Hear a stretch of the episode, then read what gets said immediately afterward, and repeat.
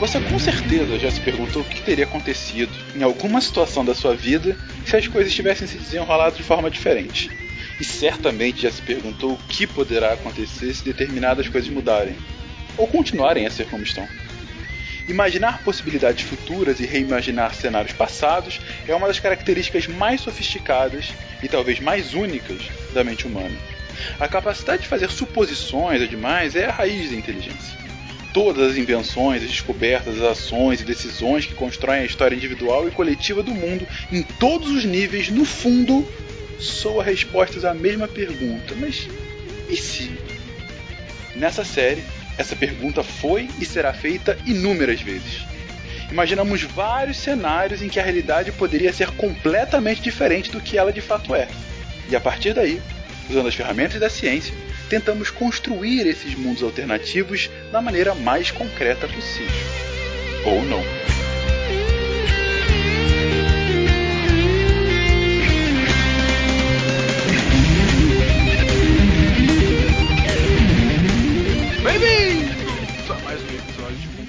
Contrafactual, o seu podcast de realidades ligeiramente diferentes daquilo que realmente são. Eu sou o Fencas e estou aqui com uma bancada nova. Não, novamente não. Estou aqui com uma bancada gameística. Aqui com Vanessa Bueno. Oi, pessoas, eu estou aqui. Ai, que delícia. Ah, estou também aqui com o mestre do RPG na matemática, Felipe Queiroz. Oh, sou eu. Estamos aqui e eu digo pra vocês que o meu Atari foi divisor de águas da minha vida. Flor de Águas. E ele que edita o Meia Lua está nessa hora incomodado com o áudio da Vanessa, assim como eu, Renato Seveniani. Eu tô aqui pra jogar nos arcades, então. É, exatamente. Arcade não tem lag. Arcade não tem lag, isso é uma verdade, isso é uma verdade. Me desculpem. Gente, vocês estão ouvindo o áudio da Vanessa ok, nós estamos ouvindo como se ela estivesse numa viagem louca, mas tudo bem, isso não tem importância pro cast, porque o que iremos falar aqui agora é uma outra viagem louca, queridos. E se Crash da bolha dos videogames dos anos 80 nunca tivesse acontecido? Vamos lá, meia hora pra isso.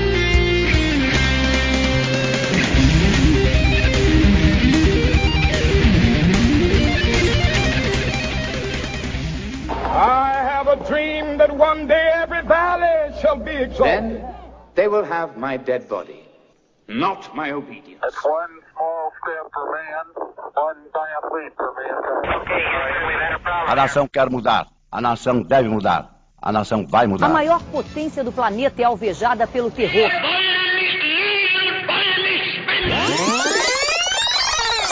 Contrafactual.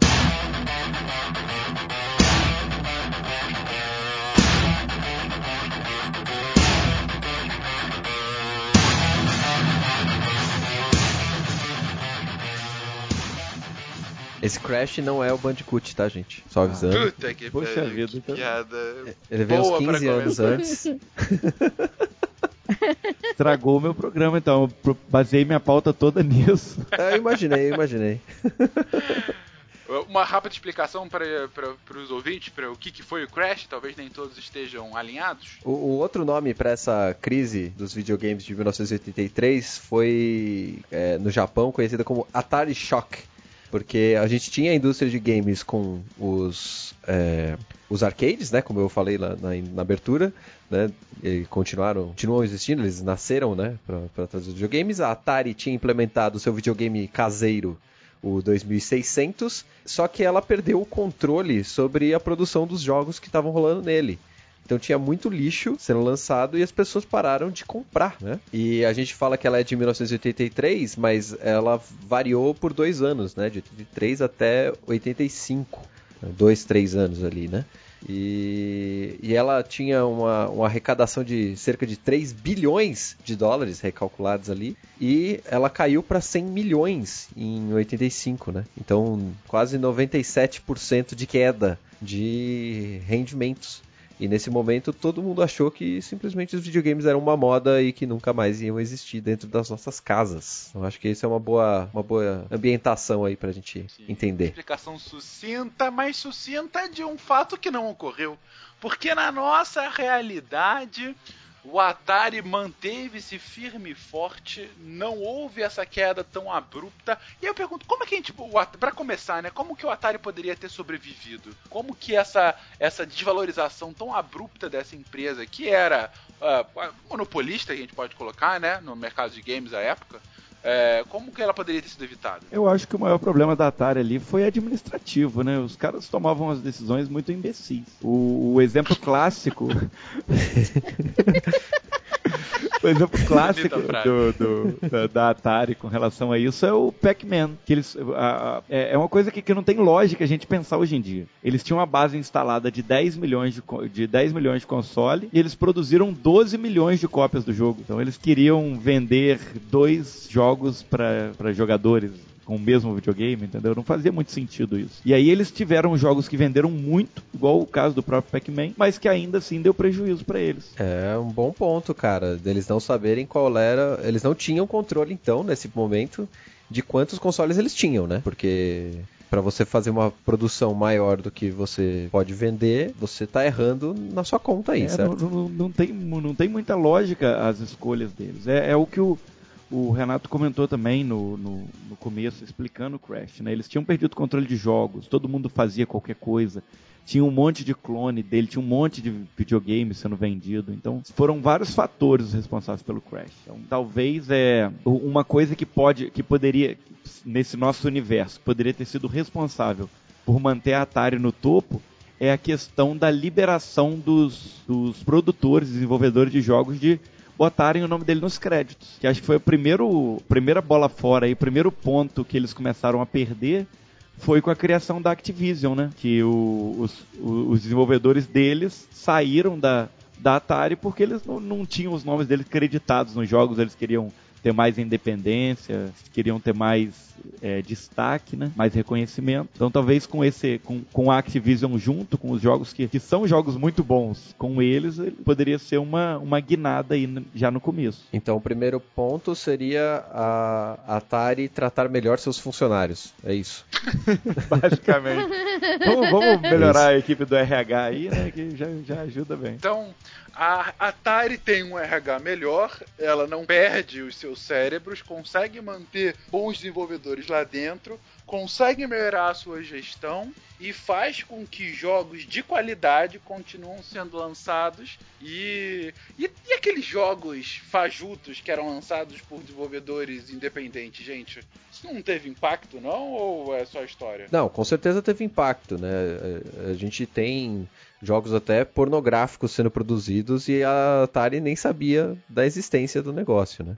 Eu acho que o que provavelmente a Atari teria que fazer é o que a Nintendo fez em determinado momento no futuro que ela não existe ainda, é de, de criar um selo de qualidade, né? Que a Atari precisaria talvez colocar alguma trava de desenvolvimento no console ou alguma forma dela exigir que os produtores trouxessem o jogo para ela olhar antes de publicar, né? É, a gente tem que pensar que o, o, a bagunça começou quando os desenvolvedores da Activision, quando a, quando a Atari tentou processar esses desenvolvedores por criarem jogos para ele.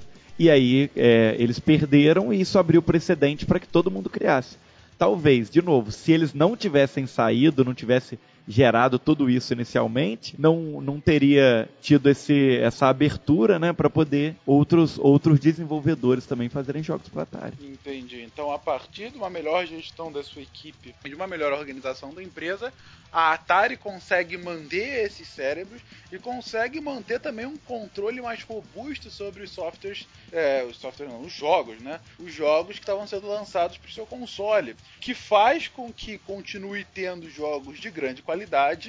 Uh, e aí eu tenho que perguntar, eu sei que não foi por conta disso, mas a gente sabe que essa é a, a, o, o jogo símbolo do Crash Gente, o ET seria lançado? ET, o jogo. ET, o filme, o jogo. Você poderia ter o ET sendo lançado, só que o ET sendo lançado pela mesma equipe do Pitfall, por exemplo. Olha que beleza. Porque tá todo mundo lá, ó. Tá todo mundo lá agora. A gente teria então a cena da bicicleta em 2D plataforma, é isso que você tá dizendo? Ia ser maneiríssimo, hein? Você apertando o botão e colocando o manche pra cima, pulando por cima dos policiais. Olha só que bonito, cara. se você não apertasse, se você não apertasse o botão vermelho em tempo, você ou atropelaria os policiais ou ou você, sei lá, voaria por cima da lua.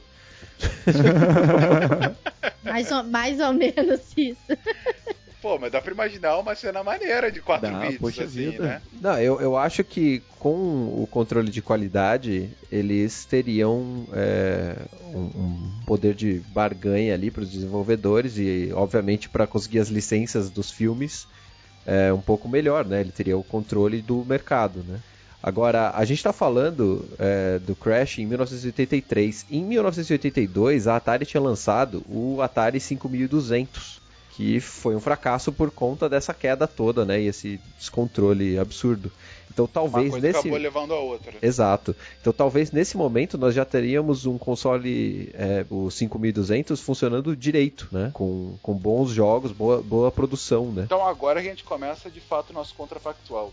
É 1983, a Atari vai muito bem, obrigado, depois do sucesso do lançamento do Atari 5200 eh, e de ou- tantos outros jogos que continuaram o legado dos jogos que a gente conhece até hoje, como tipo, ou, ah, o Enduro, né? Enfim, né, você tem o a continuidade de lançamentos de outros, outros grandes clássicos e o, o, o mercado de videogames continua funcionando da mesma forma como funciona nesse início dos anos 80.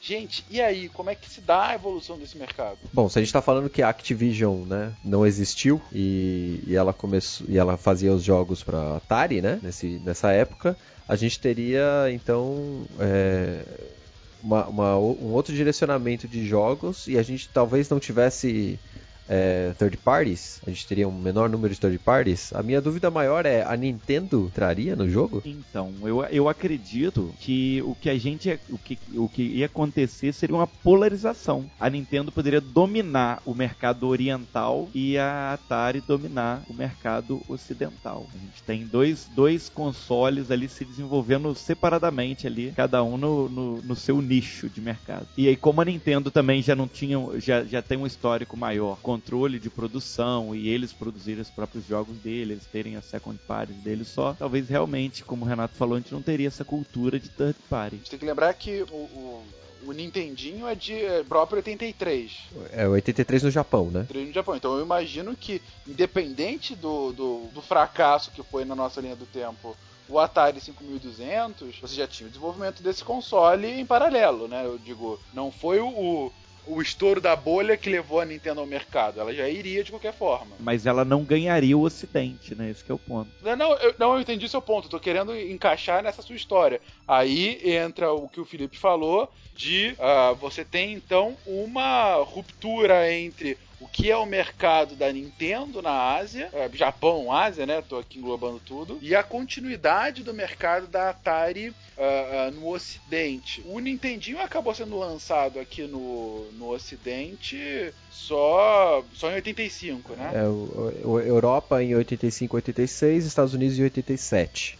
Então é bem depois. 87? Nossa, então quase. O- Outros tempos, né, gente? Você imagina um videogame demorar 4 anos pra ser lançado? É, Mas no, no Ocidente, a gente só conhece a Nintendo nesse momento do, do Atari é, 5200 pelo arcade do Donkey Kong, que é de 81, né? E a, a Ni- a Nintendo tem nome e existe de fato, sobreviveu de fato por conta desse jogo, né? Até então, pros ocidentais, a Nintendo é nada. Tirando isso, não. É, é um arcade, assim como vários outros desenvolvedores, né? A, a dúvida talvez fosse, ah, será que a Nintendo não passaria a desenvolver para Atari poder pegar o, o Ocidente? Uma possibilidade seria que os jogos da Nintendo poderiam ter um porte pra Atari, talvez? Talvez se a, se a Nintendo desi- é, entendesse que o hardware funcionaria, né? Não sei, não sei se isso seria factível. Mesmo no contrafactual, não sei se seria factível. Não, tá. Aqui Aqui tudo é factível, mas vamos lá.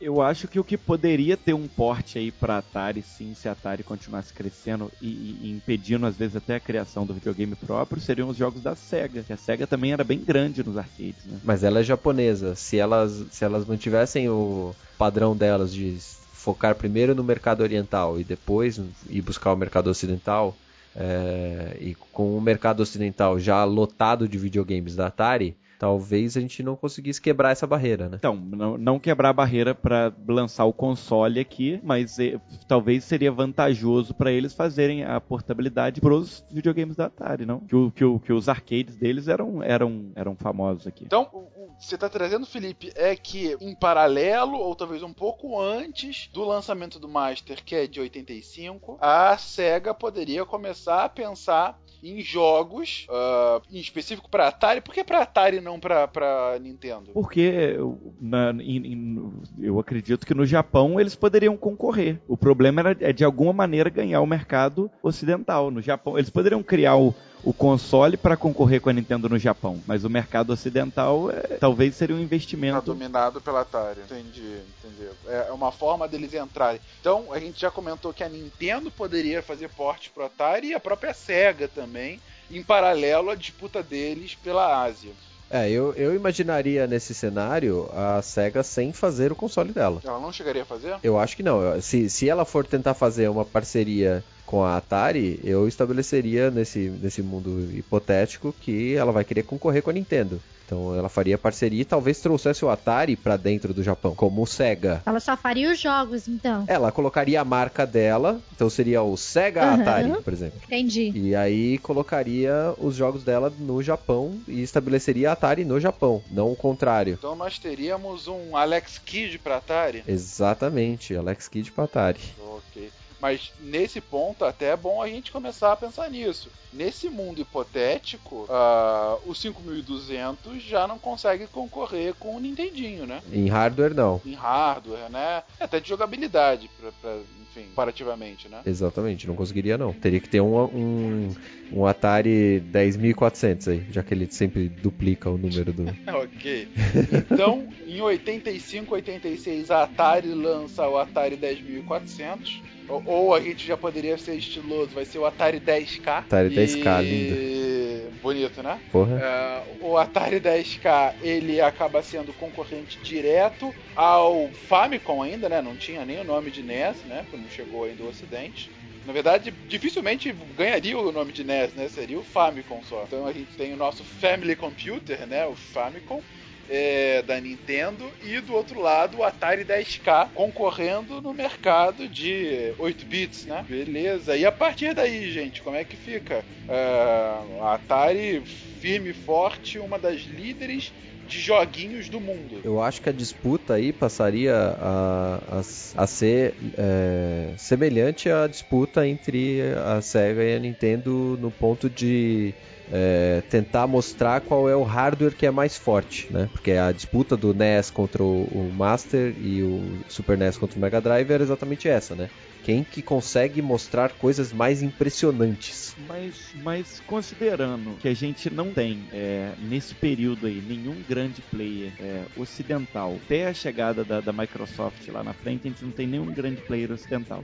E a gente tem um mundo bem menos globalizado. As informações e tal, elas, elas demoram mais a se passar. Será que essa, essa batalha técnica, nesse início principalmente, seria tão grande assim? É, seria tão divulgado? Seria uma parada tão competitiva? Porque ela- Acho que no Ocidente não, né? é isso aí, quando a gente tá falando de Sega e Nintendo, a gente tá falando das duas que estão vindo do mesmo lugar. Então a batalha começa lá e ela vem sendo projetada para todos os lugares que, elas, que, que as duas vão. Aqui não, aqui o, o Ocidente ele, ele é quase fechado com, pela Atari, a não ser que apareça um outro player. Então a gente teria um ambiente em que a Atari, é, sei lá, teria 80% do mercado e a Nintendo teria os 20% que são da Ásia, basicamente. Então a gente tem um, um player dominante, continuamos com um player só. A Atari continua sendo líder, única. A Atari como líder única, a Nintendo como secundária, somente com o domínio do Japão. É, então, um ponto de vista, a gente começa a notar, inclusive, mudanças culturais aí.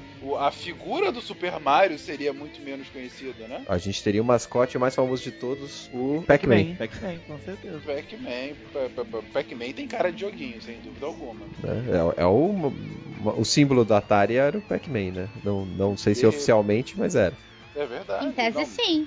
Ele foi uma marca da Atari. O Pac-Man é uma marca, como falar. Mesmo que ele não fosse o, o mascote oficial, mas ele era um dos que representava a marca na época. Sim, assim como o Alex Kidd foi pro Master posteriormente, né? É, Então, o Pac-Man é a grande figura que representa os joguinhos No ocidente. no ocidente. Ou seja, a gente vai ser poupado daquele filme bizarro Do Super Mario? do, do Super Mario. A gente teria o Pixels muito mais cedo, olha que desastre.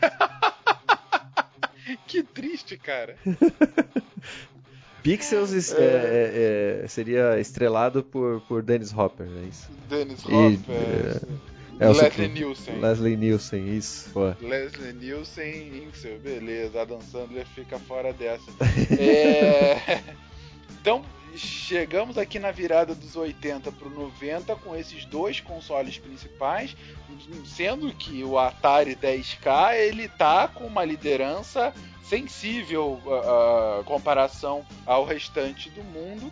Ah, gente, vai ficar sempre assim? Nos anos 90 a gente tá, começa uma, uma globalização bombante. A Nintendo não vai conseguir ah, ah, entrar nesse mercado ocidental? É, se a gente falar de, em termos técnicos, né, já que a gente estava falando, a, Atari é a primeira empresa que lança um console, é, que, se eu não me engano, que é 32 bits, né? Que é o... Na verdade, eles anunciam como 64, né? Que é o Jaguar, né? Jaguar é do comecinho da década de 90. Ele é um console de 64 bits. Mas a, a gente precisaria de um outro player no ocidente que tentasse derrubar o domínio da, da Atari. Porque nesse momento a gente tá com um monopólio quase que em conteste, a não ser que a Nintendo consiga é, entrar nesse mercado de alguma forma, e a gente tem que lembrar que a Nintendo consegue se fixar no mercado ocidental na nossa linha do tempo justamente pela, pelo vácuo, né? É, você tem até diferenças culturais em alguns jogos que simplesmente é, não se ficam. O próprio JRPG, que aqui no ocidente é pouco jogado, né? Ou muito menos do que no próprio Japão, né? Lá, É, e lá, inclusive, eles só chamam de RPG. Obrigado. A gente pode puxar de trás um- uma, uma coisa que tinha nos, no- nos anos 80, na época do Atari, que eram os concorrentes diretos dele, que eram o ColecoVision e o Philips Odyssey, que eram os dois consoles que concorriam com ele ali.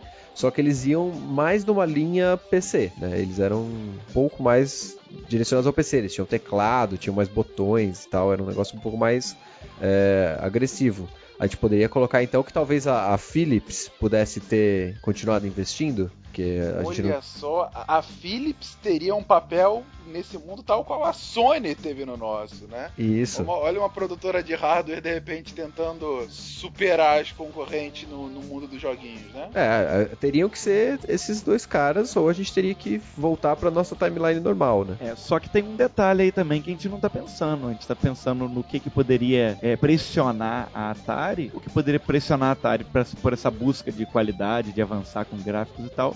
São os próprios computadores pessoais também. Né? Tem que entender que os PC gamers aí vão continuar existindo. Mas no início dos anos 90, É, ué. a gente tá falando aí de virada pros anos 90. O PC é um negócio ainda embrionário, não é não? É, é bem fraco, né? A gente vai ter 90, nos anos 90, a gente teria o XT em 89, É, né? a isso? Atari tinha até 88. linha de computador também, que era é, o Atari 400 e o Atari 800. É, eu só, só fico pensando se o PC já tem esse risco todo, porque ah, é, eu lembro, de fato, você tinha os joguinhos, né? Alguns jogos bem interessantes.